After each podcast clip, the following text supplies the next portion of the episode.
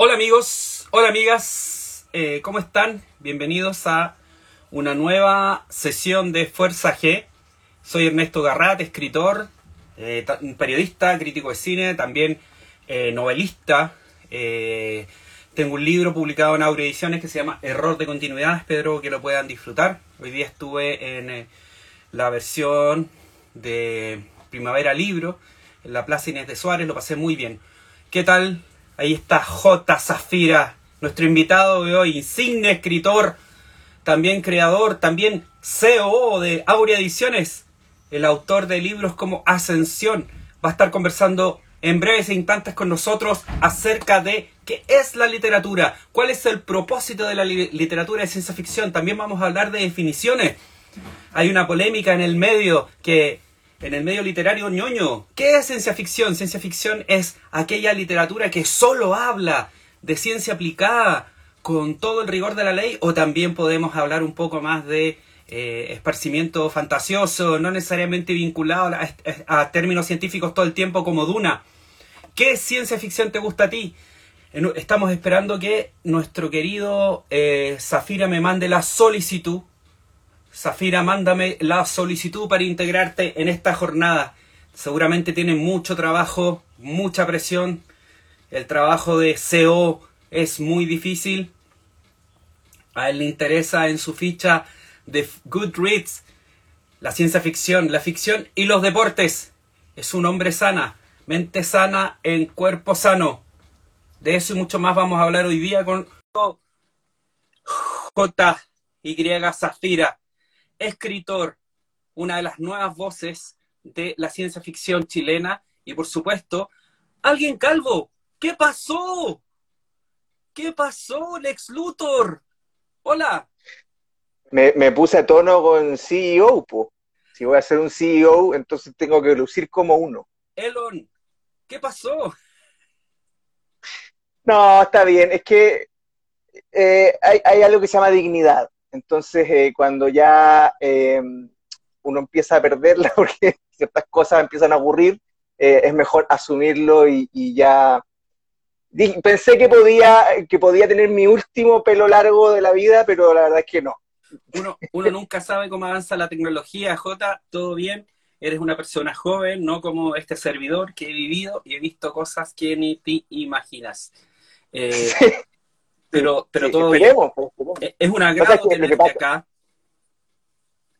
El agrado es mío estar aquí. Un, un, es muy difícil entrevistar a alguien que entrevista todas las semanas. El viejo truco de hacer de periodista con alguien que ya es, es periodista de, eh, eh, eh, per se cada capítulo. Tú ya te conoces todos los trucos, te conoces cada toque de pelota para ir a la cancha, dar el pase y hacer el gol. Entonces es muy difícil entrevistar a alguien que, tiene ese oficio. Pero bueno, mi primera pregunta es, ciencia ficción para ti, ¿qué es y qué tipo de ciencia ficción es la que más te gusta? Voy a poner mi libro de... Y acá para que la gente... haré mi propio placement.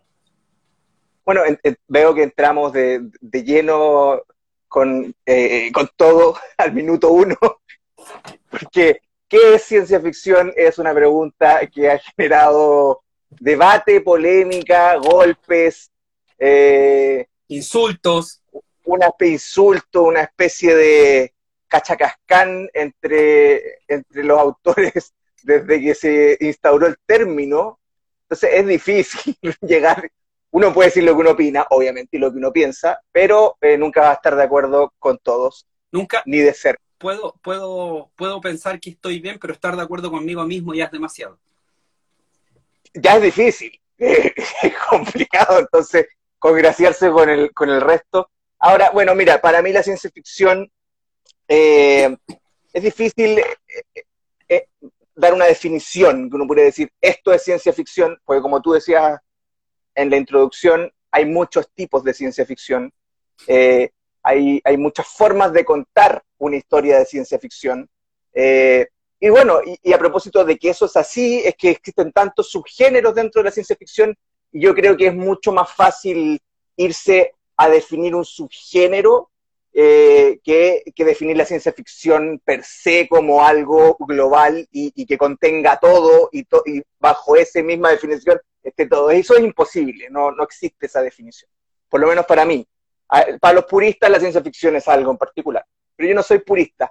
Para mí la ciencia ficción tiene que ser algo que eh, primero te presente un, un mundo, un escenario en el que en el que nos planteemos ideas que o, situaciones que todavía no ocurren o que podrían estar por ocurrir en el vértice de eh, que coquetean con la fantasía, pero que a, su vez tienen un sustento o una manito tomada con algo real, y ahí también está el, el qué tan tomado de la mano con lo real y qué tan riguroso es, y ahí nos podemos ir con la definición de si es ciencia ficción dura, si es ciencia ficción blanda, y un montón de cosas. Yo siento con, con que esté tomado, o sea, por un pelo de algo de lo que yo puedo hacer una idea. Lo, del pelo es una, es una autobroma, ¿no?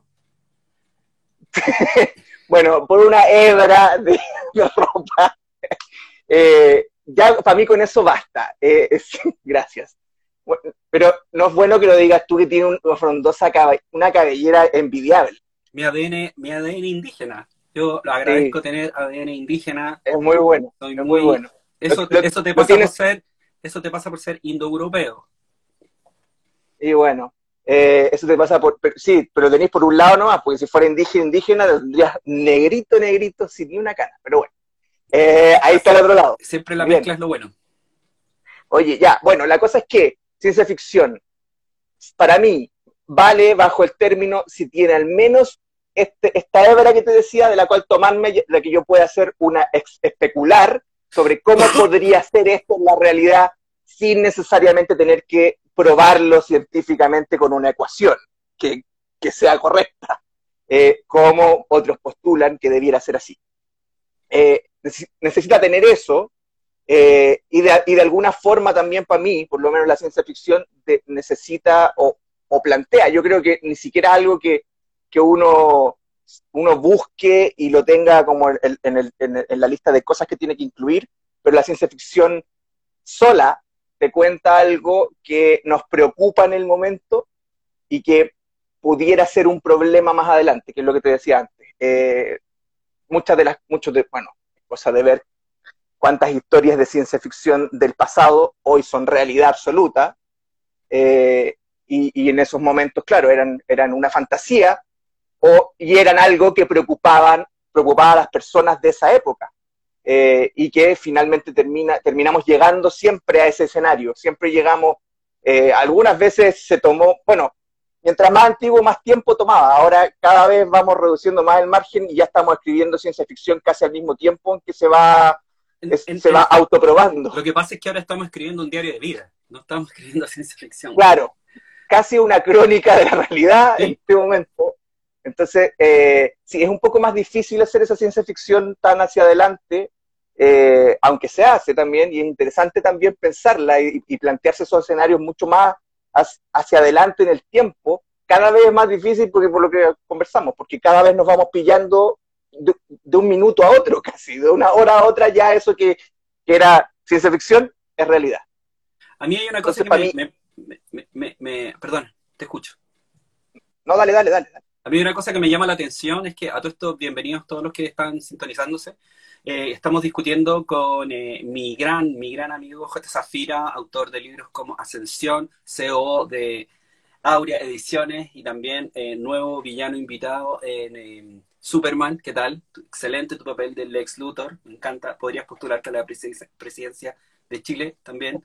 Los villanos siempre van a ganar. Cualquiera lo hace en este momento, así que Estamos rodeados estamos rodeados. Sí. Hay, hay una cosa interesante que, tiene la ciencia ficción y yo creo que más allá de, en el fondo, hablar de probar o determinar cuál ley física o probable ley física o, teoría o, algún tipo de comprobación sobre ciencias eh, teóricas aplicadas, yo creo que lo que a mí me siempre ha llamado la, de la ciencia ficción es la posibilidad de conectar con la realidad humana. Eh, tenía una discusión con Alejandro Fernández, el director de Guacho, una muy entretenida discusión porque para él ciencia ficción no era, por ejemplo, eh, o sea, a él le gustó mucho el problema de los tres cuerpos de Cixin Liu, que es súper cabezona, eh, tiene páginas y páginas esa novela de una ciencia ficción súper dura, descriptiva, y en el fondo, pero a él le gustaba eso, pero yo le decía que no solo eso importa, que importa la historia, e importa, sobre todo a mí, me interesa de lo que hablo, o sea, para mí la teoría de los tres cuerpos no habla de, en el fondo, eh, cómo la humanidad se revela frente a una invasión o una posible invasión indígena en 500 años. La, trilogía transcurre en 500 años. Para mí se trata de un libro que habla de trascender en un, en un contexto súper represor como lo, es la China, la China comunista capitalista que hay hoy en día, donde está prohibido hablar del afterlife o la vida después de la muerte. Y lo que hace Cixin Liu es hablar de la vida después de la muerte, justamente a través de toda una serie de, em, en, vez de, en vez de dogmas, de teorías científicas que demuestran que eso es lo que puede suceder si tú lo haces desde un punto de vista de abstracción científica, o sea, puedes vivir por siempre. Algo que, eh, es decir, convierte un dogma religioso en un dogma científico. Eh, lo que es básicamente hablar de una religión a otro tipo de religión, ¿cachai? Buscando tal vez llenar un vacío metafísico que no que en un mundo tan pragmático como el materialismo marxista no, no existe, ¿cachai?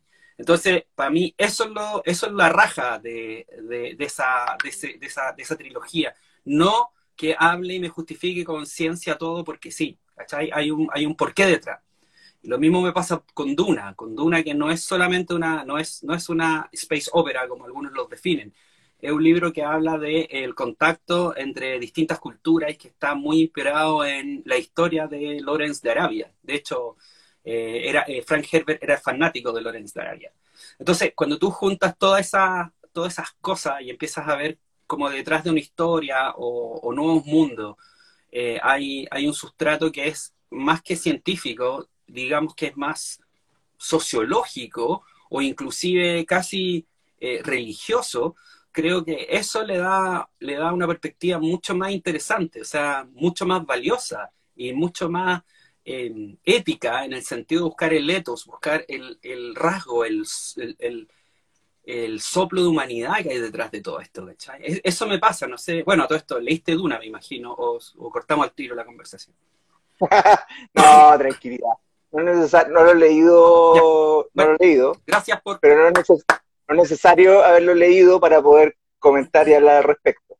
Eh, Oye, yo voy a tener que hacer una cruzada religiosa en Aurea, porque nadie ha leído Duna en este editorial. ¿Cómo es posible? No, no, hay, algunos que lo han leído. Martín, Mira, Martín lo leyó. Sí, por ejemplo. Bien, él es el editor. Eh, no, pero mira, este, lo que tú dices es así, 100%, y aplica para una o aplica para cualquier otra historia que pudiéramos enmarcar dentro del, término de la ciencia ficción, y para mí la ciencia ficción tiene una gracia, a ver, todas las historias en general que se cuentan de forma escrita o, en el celuloide, o la forma que uno quiera, eh, tratan de entregar un mensaje, por, por supuesto, obviamente, es lo que quiere decir el creador, y se utilizan normalmente metáforas y un montón de cosas para poder mostrar esto y de pronto no ser tan explícito. También están los que son explícitos 100%, pero son otros tipos de formas de expresión. Pero en este, en esta, en esta, en este mundo de la ficción, eh, normalmente usamos la metáfora para poder eh, mostrar cosas, no ser tan in your face. Eh, y siento que la ciencia ficción tiene la gracia, porque la fantasía también lo hace, también trata de hablar de algo que a lo mejor está pasando en la realidad, eh, no, sí, y lo quiere mostrar a través de este mundo fantástico. Lo que pasa, y la diferencia con la fantasía de ciencia ficción es que la fantasía nos lleva a mundos fantásticos que sabemos que no existen, eh, nos traslada a un imaginario de sueño absoluto y sabemos que estamos en ese mundo. La ciencia ficción, en cambio, a pesar de que estamos a lo mejor viendo cosas que son muy difíciles de, imaginar en la realidad o de que uno pudiera decir si esto va a pasar o está pasando, de alguna forma nos tiene tomado a que somos nosotros, aquí, en este mundo, aunque sea que nos fuimos a otros planetas, aunque sea lo que sea, es este hombre, nosotros, los que estamos pasando por eso, en el escenario que sea. Entonces, deja una cosa distinta, aunque sea la misma metáfora, aunque quiera hablar de lo mismo, porque muchas veces coinciden los mensajes de, historias de fantasía con historias de ciencia ficción, eh, pero hay una diferencia y es algo que a lo mejor hasta inconscientemente le queda al que lo lee y lo deja dando vuelta de una forma distinta, porque te produce una sensación distinta. Por ejemplo, la, sensación de, miedo o de, o de, de, preocupación, de sensación de que algo que podría pasar y que me podría pasar a mí, no es la misma cuando uno lee fantasía, por ejemplo, a cuando uno lee ciencia ficción. Es distinto, es, un, es una cercanía distinta y, eso para mí es la gracia que tiene, por eso me gusta tanto la ciencia ficción, eh, porque el golpe del mensaje es más en el hocico que el de otro. Oye, hablemos de Ascensión. Ascensión eh, es una, digamos que podría, no sé si me equivoco, pero podría considerarse que tiene un poco de este hálito metafísico, casi milagroso, eh, casi profético, ¿no? Y, cuéntanos cómo, cómo, para ti ha sido asumir o ir masticando eh, Ascensión Blanco, la primera parte de, tu trilogía, ¿no? A lo largo de, del tiempo desde que fue publicada. Eh, tu novela está ambientada en el 2003 y Jesús y Juan despiertan con la noticia de un terremoto que ha sacudido a Nuevo México, el más grande registrado en la historia de la humanidad. Eh, a partir de eso tuvimos una serie de conexiones y tramas que, por supuesto, tienen algo que ver con Chile. ¿Cómo fue para ti eh, hacer esta conexión o hacer este, libro, esta, esta aventura eh, sci-fi? Em, ya, ya parece tan lejano el tiempo. Eh, bueno, fue hace cuatro años.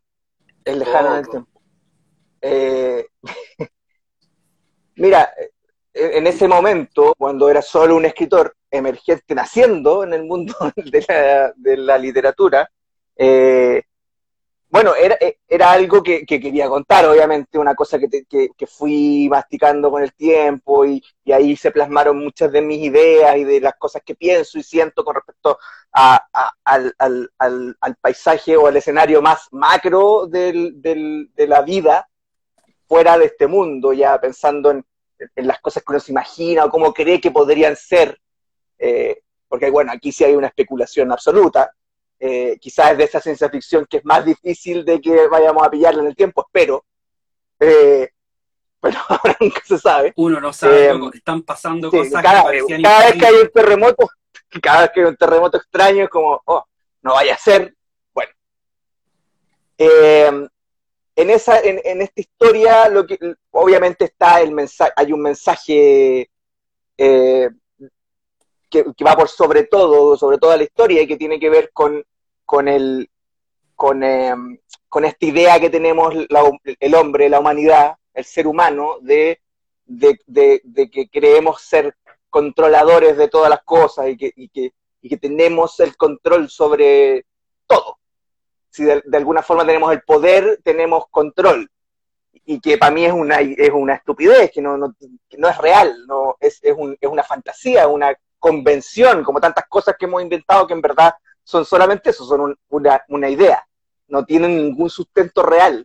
Eh, quise de, alguna forma mostrar ahí cómo dentro del escenario que yo me imagino, macro, somos una parte que casi invisible, o sea, no, no, no, somos protagonistas, pero ni, ni, ni etcétera, no, no existimos en este, en este escenario tan gigantesco, a pesar de que obviamente los protagonistas y los personajes son humanos, eh, pues, lo estoy contando desde aquí, eh, pero quise dar esa sensación de, de pequeñez, de, de, estar metido en una cuestión que no, uno no puede llegar a dimensionar, eh, de lo, de lo infinito y, gigantesco que es, y, y cómo a la hora de decir, bueno, nosotros que creíamos todas estas cosas, pensábamos, la realidad es una absolutamente distinta y nos golpea de pronto así, y, porque yo siento que si eso pasara, sería así,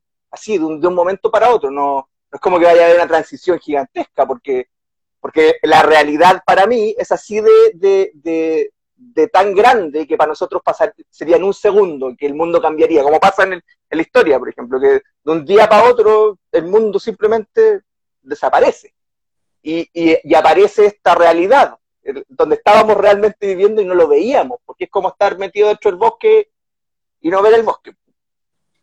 Entonces, eh, eso quería, quería contar. Eh, quiero, espero, en las, en las continuaciones, si es que, si es que hago la, si es que hago tres, por lo menos la próxima, espero que salga el próximo año.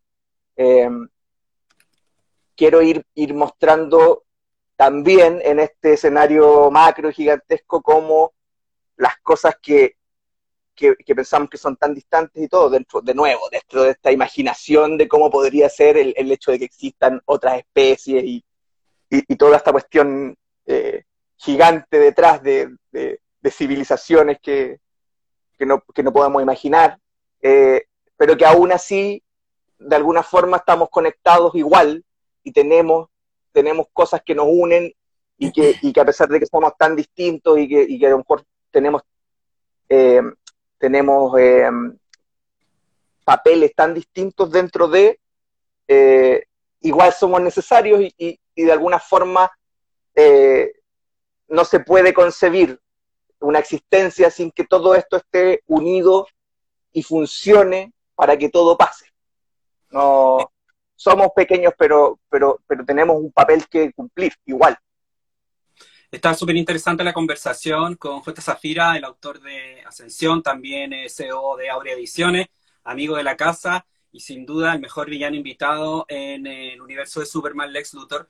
Eh, dice, construyendo mundos literarios, muy interesante el concepto establecido en la novela, al final se da cuenta eh, que somos solo una pizca de arena comparado con el inmenso universo. Saludos desde Veracruz, México. Tus fans trascienden fronteras, querido J.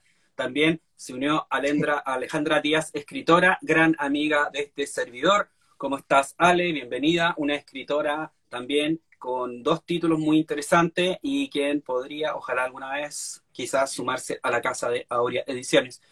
Eh, tenemos muchas interesantes visitas, también está Aldo, eh, también amigo de la, eh, y editor de Aurea Ediciones. Bueno, continuando con la conversación que siempre es nutritiva, a la hora de hacer este tipo de historia, ¿qué inspiraciones puedes tener tú como autor, J? Me imagino que tal vez eh, leer autores como eh, el de Arrival o ver películas como eh, eh, They Live de John Carpenter, en donde te pones unos lentes y ves cómo es la realidad en verdad, cómo uno se saca estos tapabarros, estas que te pone la, la, la elite para controlarte, digámoslo de manera elegante para no sonar que estamos hablando de la realidad chilena, sino solo de ficción. Eh, eh, tal vez ese tipo de referencias, como te decía, han sido influyentes a la hora de establecer tu mundo creativo? Sí, sin duda. Eh, yo, la influencia o lo que recibí para irme nutriendo y, armar esta historia tiene que ver mucho con, con el cine, por supuesto, con la televisión también, también con los libros, por cierto. si no, a lo mejor, bueno, no sé si no es más fácil ponerse a hacer películas, pero eh, opté por escribir, me gusta escribir, pero, pero hay un montón de cosas. A ver, yo desde chico me interesaron las cosas que, que, necesitaban una explicación o que, o, perdón, que no tenían una explicación clara, eh, siempre, siempre me interesó eso. conocer y todo bien, pero más me gustaba esto que no tenía respuesta, que no se sabía por qué, que era un misterio y y siempre estuve metido en eso y siempre estuve leyendo sobre eso y, y, me, rayaba la criptozoología cuando era chico y, quería ser ufólogo y tenía todas las, muy interesantes y las coleccionaba y, fui a congresos ufológicos en, en los 90, me llevaba mi viejo. Estaba muy metido en eso, muy, muy, muy eh, queriendo, pensaba que, que, yo iba a dedicarme a hacer eso eh, en, en mi vida adulta. Eh, bueno, al final uno nunca sabe para dónde lo lleva la vida, pero, pero eso siempre estuvo ahí. Eh, y claro, al ir creciendo y a, la hora de, decir, bueno, ¿cómo, cómo plasmo mis ideas, cómo las, cómo las comparto con el resto, eh, surgió la opción de poder escribir. Siempre me gustó escribir, pero, pero bueno, si, si tengo que nombrar referencias, las tengo aquí, porque venía preparado. Aquí hay uno, ¡Wow! por cierto, El maestro. El maestro, sí, Qué buena edición. The Shining. sí. Eso está en inglés. Este es, sí, es el de bolsillo. no cabe en ningún bolsillo, pero es el de bolsillo. el Em, bolsillo de algún gigante, pero no. sí. A mí, para mí, escribir tiene que ser entreteniendo, sí o sí. No concibo escribir algo que no, vaya, que no, que no tenga como primer objetivo entretener al que lo está leyendo eh, hasta, y, que, no, que no lo quiera soltar. Y nadie lo hace mejor que el maestro. Eh, o sea, o sea. Aquí otro, obvio, también. Aquí, totalmente, aquí es distinto, hay, hay, hay dos escuelas totalmente distintas a la hora de escribir. Lo- la, la la maravilla de Tolkien, eh, bueno, decir algo es, redondar, el mundo sabe, pero, pero si alguien no ha leído Tolkien, porque siempre nos encontramos con gente, eh, y quiere eh, tener una visión de cómo se puede formar un mundo y contártelo, algo que no existe, crear un universo, un mundo, un paisaje, y contártelo, eh, describirlo, bueno, aquí. Algunos dicen que es un poquito exagerado, porque de pronto hay 10 páginas de, de descripción de un valle, pero es una cosa, o sea, si uno, si uno es capaz de, de resumirlo y poder aplicarlo a su, a su escritora, fantástico. Eh, otra, La Naranja Mecánica, Ah, buenísimo. y aquí tengo una, una edición de Luca, Pero son, son ricas ediciones. Sí, y no, está buena, y es tapadura. Eh, la Naranja Mecánica también es algo que me, que, bueno, está- aquí hay ciencia ficción, esto es ciencia ficción, Sí, eh, y ciencia ficción que, eh, que no te plantea algoritmos ni problemas eh, de lógica y de que tengas que probar que existe. No, para nada. Esta es ciencia ficción de lo que estabas hablando tú, de lo sociológico, de cómo este mundo futurista te puede llegar a corromper, o, o- no, no es ni siquiera corromper, a programar de una forma específica para que tú funciones dentro de lo del... Y esto, Es, no sé si es ya estamos viviendo esta realidad. es- es increíble, claro, es increíble la, la novela de Anthony Burgess porque anticipa muchas cosas que estamos viviendo, como la extrema violencia, como el control, el control fascista de, lo- de los regímenes, aunque sean supuestamente democráticos, y cómo la voluntad de los individuos tiene que sumarse en una especie de serialidad, donde no hay libre albedrío. Eh, es, es muy interesante, y la novela de Anthony Burgess también mezcla, mezcla ruso, eh, crea nuevos idiomas, eh, es, una, es una novela fantástica que dio base, sin duda, a una de las mejores películas hechas en la historia de la ciencia ficción, como La Naranja Mecánica de Stanley Kubrick, que por lo demás también adaptó The Shining, El Resplandor de Stephen King, y Stephen King quedó muy enojado con esa adaptación. Bueno, respetamos el error del maestro porque Kubrick hizo una maravilla. Es que Kubrick hizo otra, hizo, es otra obra. Se basó en, yo para mí siento que es una película basada en The Shining, eh, porque efectivamente no es, si uno lee The Shining no es, la, la, la transcripción a la pata está bien lejano en algunas partes, pero hizo otra cosa que es tan maravillosa como, la, como, el, como el mismo libro. Entonces, sí, eh, en Natsat, en, en eh, La Naranja Mecánica, Exacto, ese es el lenguaje es que idioma. Sí. Eh, y bueno, también cosas como esta, yo le- leía mucho, eh, es La Rebelión de los Brujos, de, um, de Powell Sibergier, que tienen varios libros.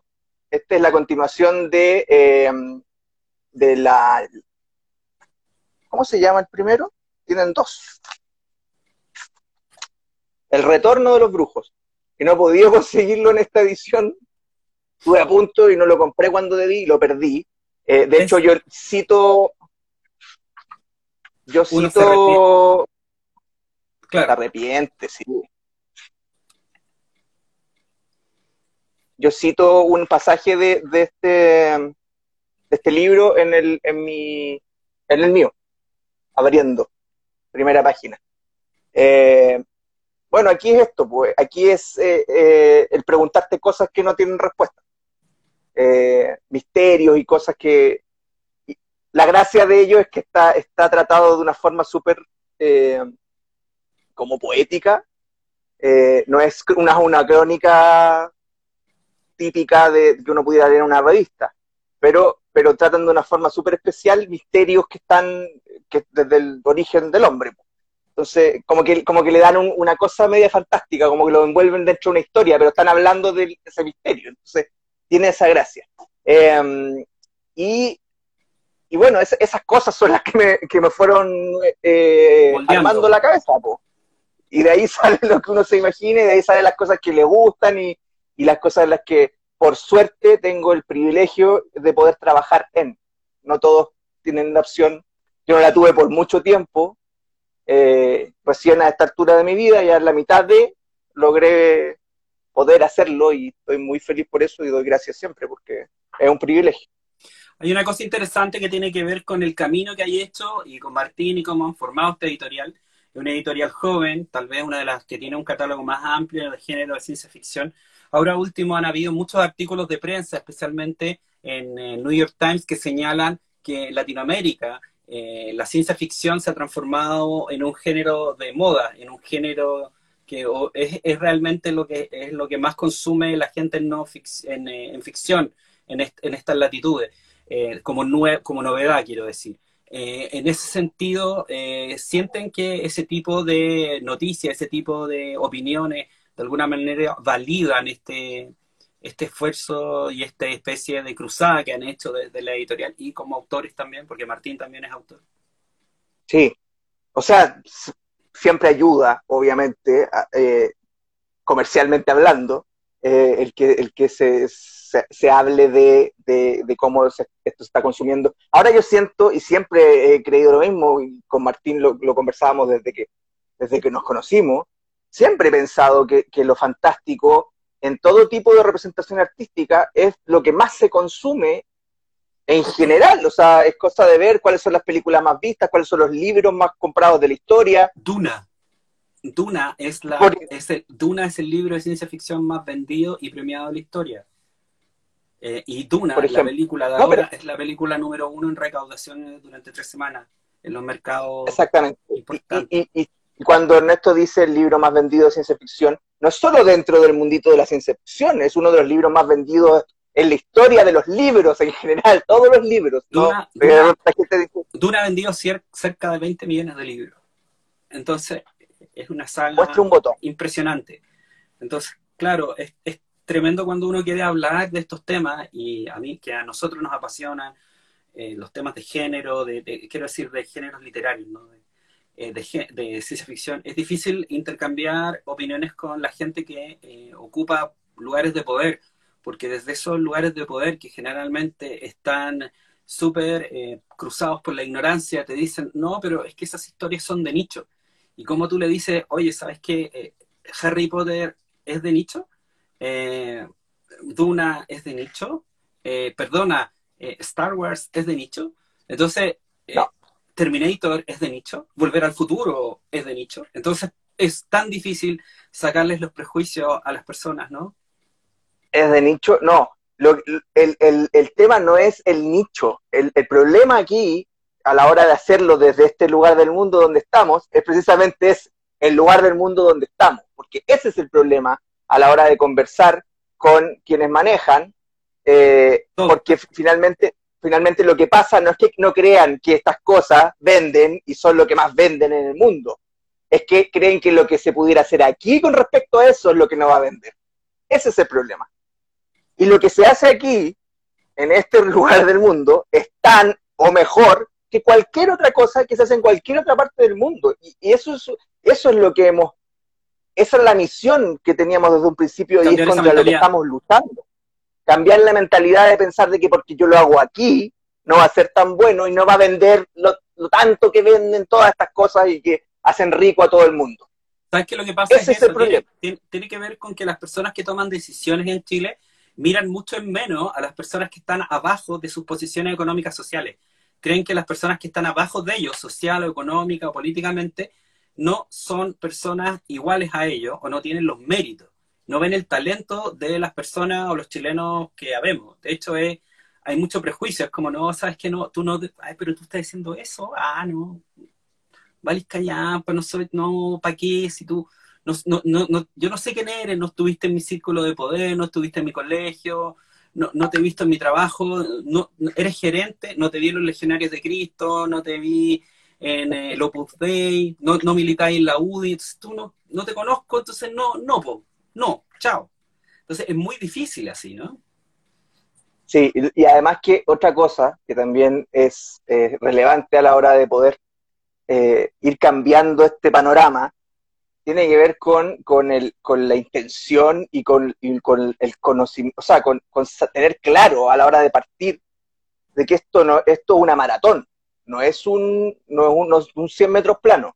Entonces, no hay que llegar al tiro a lograr eso. Entonces, esto es necesario construirlo en el tiempo, formando una base sólida, potente, que a la hora de que yo ya diga, ok, ahora sí ya puedo mostrarme como, como este producto que puede ser eh, comercializable y exitoso en cualquier parte, y para que eso pase, lamentablemente, porque en otras partes podía hacerlo con el, con el primero y sale así y listo. Eh, pero aquí no, pues aquí tenemos que construir esta cuestión, esta base y este, este castillo gigante para que cuando nos vayamos a presentar no nos vean parados solos, sino nos vean con el castillo detrás. O sea, ah, a ver, voy a escuchar lo que me está diciendo, por último. Claro, es, Ha sido una estrategia inteligente la de parte de ustedes, en el fondo, de eh, capturar eh, los gustos desde las bases. Es como si fuera un partido político. Van a las bases, van a los fans, van a los seguidores, a las personas que les gusta el género, y en el fondo están entregando historias desde esa base, desde esa posición. Y no es que lleguen y llegan con un no es que llegan eh, con un sueño un proyecto eh, a la hora de para ejecutar. Ustedes ya ya como tú dices eh, van a llegar con una construcción. Están llegando a hablar de igual o, o, que los mires con más respeto a la hora de establecer algún tipo de vínculo comercial o vínculo artístico o sociedades o acuerdos no me imagino que esa es un poco la idea no es la única forma de estando aquí donde estamos porque uno es cosa de mirar la diferencia de, estar en mercados donde esto ya es eh, aceptado y es una realidad, y donde aparece un, escritor o una escritora con su primera novela, a la edad que sea, eh, publica, lo agarra el que tiene el ojo y que sabe que ese producto es comercializable, y esa primera novela de ese autor que está por primera vez saliendo, a la semana está traducido en cinco idiomas y en los diez principales mercados de, los países donde más o menos, ahí está, está la pila del libro en, cada librería con un, con un parante y este, y tú lo veis y decís, ¿y esta persona quién es? Bestseller del New York Times, número uno, debut. Y uno, y esto es así todas las semanas. No es como que aparece el, la revelación del año. Yo cuando partí escribiendo y me metía a, conocer cuál era el escenario de literatura, de los, lo que estaban leyendo los jóvenes en ese momento, me encontré con esto, pues, con, esa, con esa cantidad de, sobre todo de fantasía juvenil, que es una, hay un, uno se puede llegar a imaginar la cantidad que hay, es increíble. Y yo y, buscaba, y yo estaba leyendo los más vendidos, y buscaba a los autores para cachar más o menos cuál era su repertorio y todo. La mayoría tenía uno o dos libros uno o dos libros, y era lo que estaban leyendo y lo que estaba vendiendo así, pero y ahí uno dice, ¿cómo pasa esto? Bueno, hay una maquinaria detrás. Hay una ¿Alguien dijo Hay una, hay una industria, en esos mercados tan grandes, hay una industria creativa eh, sólida, y hay una industria creativa que cree y que cree en las nuevas voces. Lo que pasa acá en Chile, como pone Ingrid eh, Leyes Escribe, ella dice, yo diría más bien que Chile sigue creyendo país solo de poetas, y es verdad a la hora de establecer una discusión seria o establecer un diálogo con otros actores de la industria creativa, hay un prejuicio y un orgullo, orgullo y prejuicio, dos eh, eh, actitudes muy desagradables de lidiar cuando uno quiere decir, ¿sabes qué? A mí me gusta escribir y me considero un autor también, no solo de drama u, otra, u, otra eh, tipo de registro, también de ciencia ficción. Ah, es que ciencia ficción es como para niños y es... Entonces te, te, reducen, te jibarizan, te... Y, también eso está eh, lo podemos ver en la, como en la, en la prensa especializada, o, en la, o, dentro del mismo canon de escritores o, los jurados. Entonces hay una serie de eh, constantes y una especie de chipeo mental que impide justamente dar un salto en las mismas editoriales, eh, Planeta, eh, Penguin Random, que son muy grandes y tienen un potencial y un poder impresionante, también están chipeados como que solo quieren buscar el éxito comercial, pero que hable de temas así como, como que sean trending topic en Twitter, ¿cachai?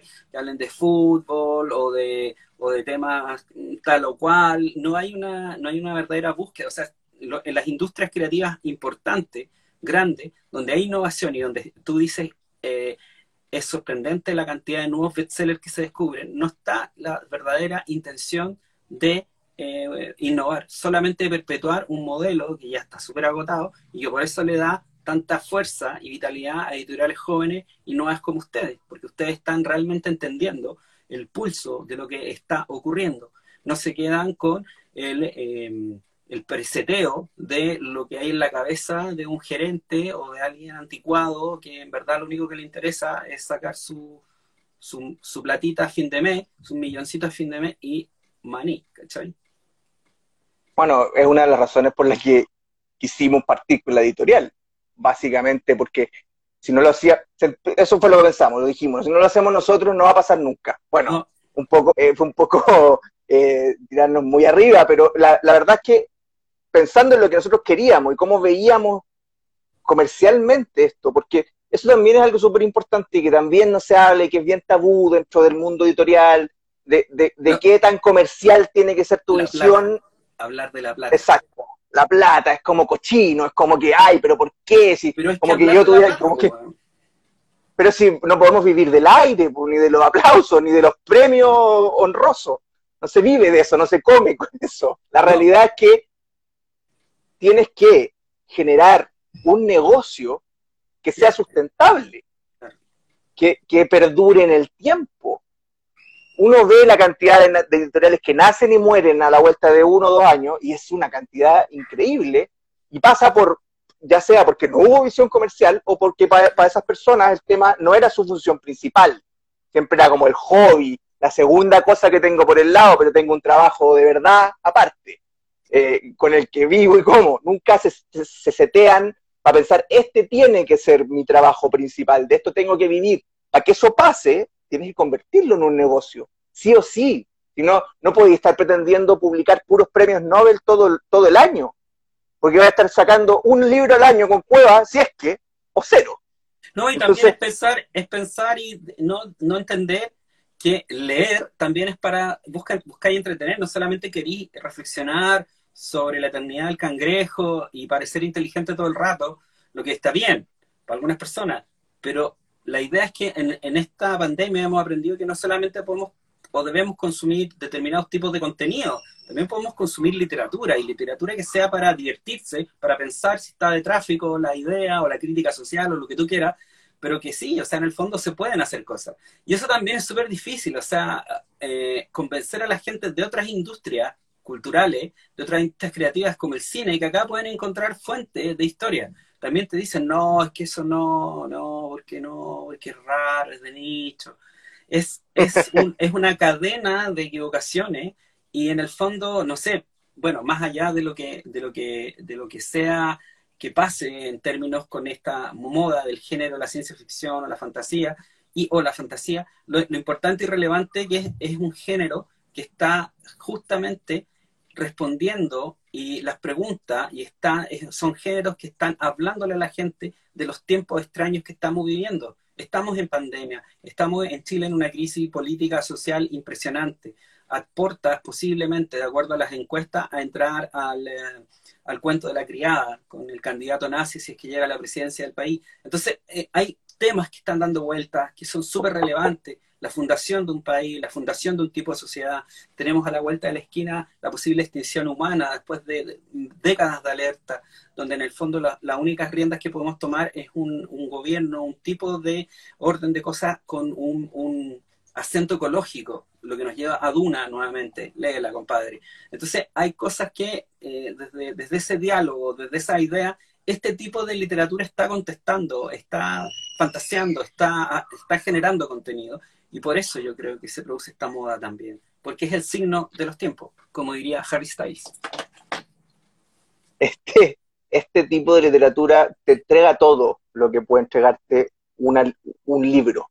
Te entrega estas respuestas a preguntas, este, este plantearme escenarios y, y, reflexionar al respecto y, y, a lo mejor ver las cosas de una forma distinta, poder eh, darle más de una vuelta, no quedarme con el puro titular y además te ofrece entretenimiento.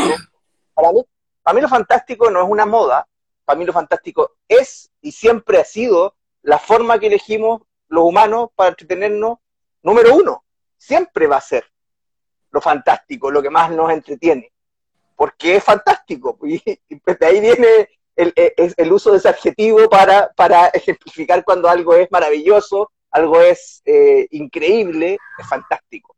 Entonces, eh, siempre va a ser así, siempre. Yo creo que hasta que nos extingamos por culpa del calentamiento global, eh, vamos a seguir buscando eso para entretenernos y va a ser lo que más consumamos siempre. porque además nos permite salir un poco de donde yo estoy metido, de lo mismo, de, de, lo mismo que estoy escuchando, lo mismo que estoy viendo, me hace irme a otro mundo, me hace viajar cuando no puedo viajar realmente.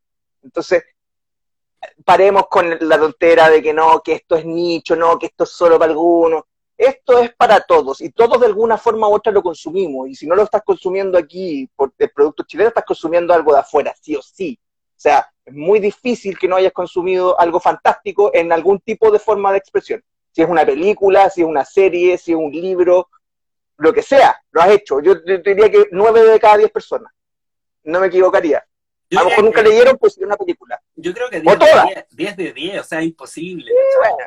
es imposible. falta, siempre hay un, un, intelectualoide que no tiene televisión, o sea, no tiene televisor y, y cosas así. Pero. Eh, puede ser. Sí, sí, sí, sí hay.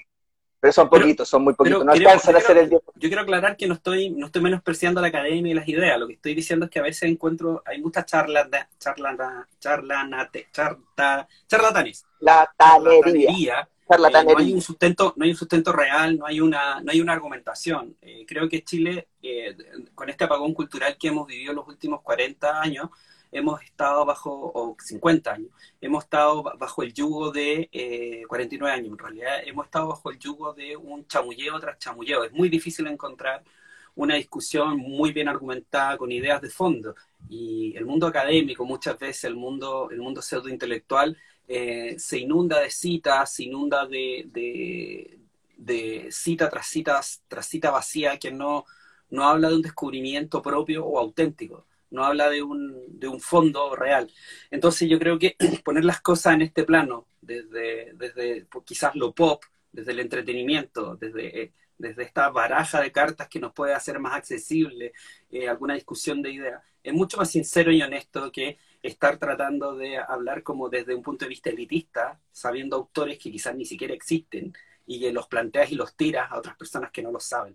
Entonces creo que hablar desde, desde esta fantasía, desde estos contenidos que son muchísimo más horizontales, como su Spielberg, su Zemeckis, su Stephen King, su Cecil Liu, creo que es mucho más interesante eh, para, para, hablar y empezar a construir algo desde un punto de vista tal vez más democrático. Sin duda, no desprecio el, perfil académico, no, no, desprecio eso, pero, pero, cuando se abusa y usa como un abuso, creo que, creo que es molesto. Eh. Uno se siente como como, como miramos menos, ¿no? Sí. No, y está bien que exista esa discusión y que exista esa conversación también. Lo que pasa es que eso no puede estar primero que lo otro. No puede ser esa conversación la puerta de entrada. Esa, esa conversación es para después de haber comido, cuando estáis tomando el bajativo. No es, no es, el, no es la entrada. No, y claro, no es la sin, menospreciar, sin menospreciar ese tipo de contenido, discusiones, creo que estamos hablando de un mundo creativo, la ficción, que está poblado de seres eh, y escritores que crean eh, a partir de historias, de ficciones, que quieren conectar y que ser parte de una industria creativa que no solo les, les permita justamente vivir de eso, sino además conectar con las personas que leen sus, sus trabajos que, que, ellos hacen con esfuerzo, con talento, eh, etc. etc. J, te quiero agradecer montones conversar conmigo, te ves con ese rayo de sol sobre la calva, místico, parece un momento, eh, puedes hacer así, y parece el varón Harkonnen, en, en eh, varón Harkonnen completamente. Eh, anda a ver Duna, si es que no la has visto, eh, al cine. No voy al cine hace dos años, Ernesto, fue una ¿Ah? tragedia. Hace dos años que no voy al cine. Bueno, trata de ir a verla. Yo ya he ido muchas veces al cine.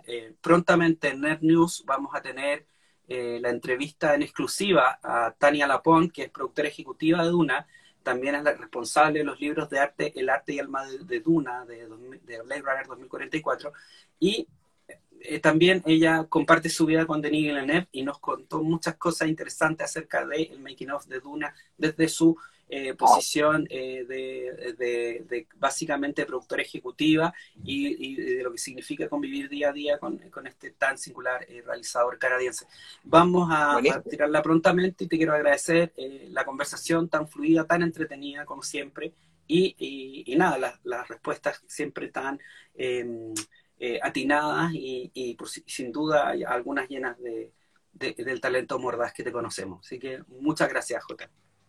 Gracias a ti, Ernesto. Y antes de despedirnos, quiero recordarle a la gente si es que alguien está cerquita de la Plaza Inés de Suárez, le queda media hora para que vaya a la primavera del libro antes de que se acabe todo. Ya no queda casi nada en el stand de Audiciones, pero hay cosas que quedan ahí. Se puede llevar el último libro. Ahí está Hugo Riquelme, eh, infatigable Hugo Riquelme en el, en el stand de Audiciones. Así que está cerca de la Plaza de Inés de Suárez y no ha ido. Aproveche porque queda media hora antes que se cierre y se acabe la décima primavera del libro. Gracias Ernesto por haberme invitado. Costó, pero lo logramos. Lo logramos. Que, mira, valió la sí. pena. Valió la pena y fue una conversación eh, muy, muy interesante. Así que eh, nada, estemos en contacto y hagamos una simbiosis entre, entre los nerds de ciencia ficción, entre Aurea, Nerd News, hagamos algo para justamente poner los puntos sobre la IES con, este, con esta industria creativa que me parece tan fascinante. Chao, chao. Compañero, cuídese.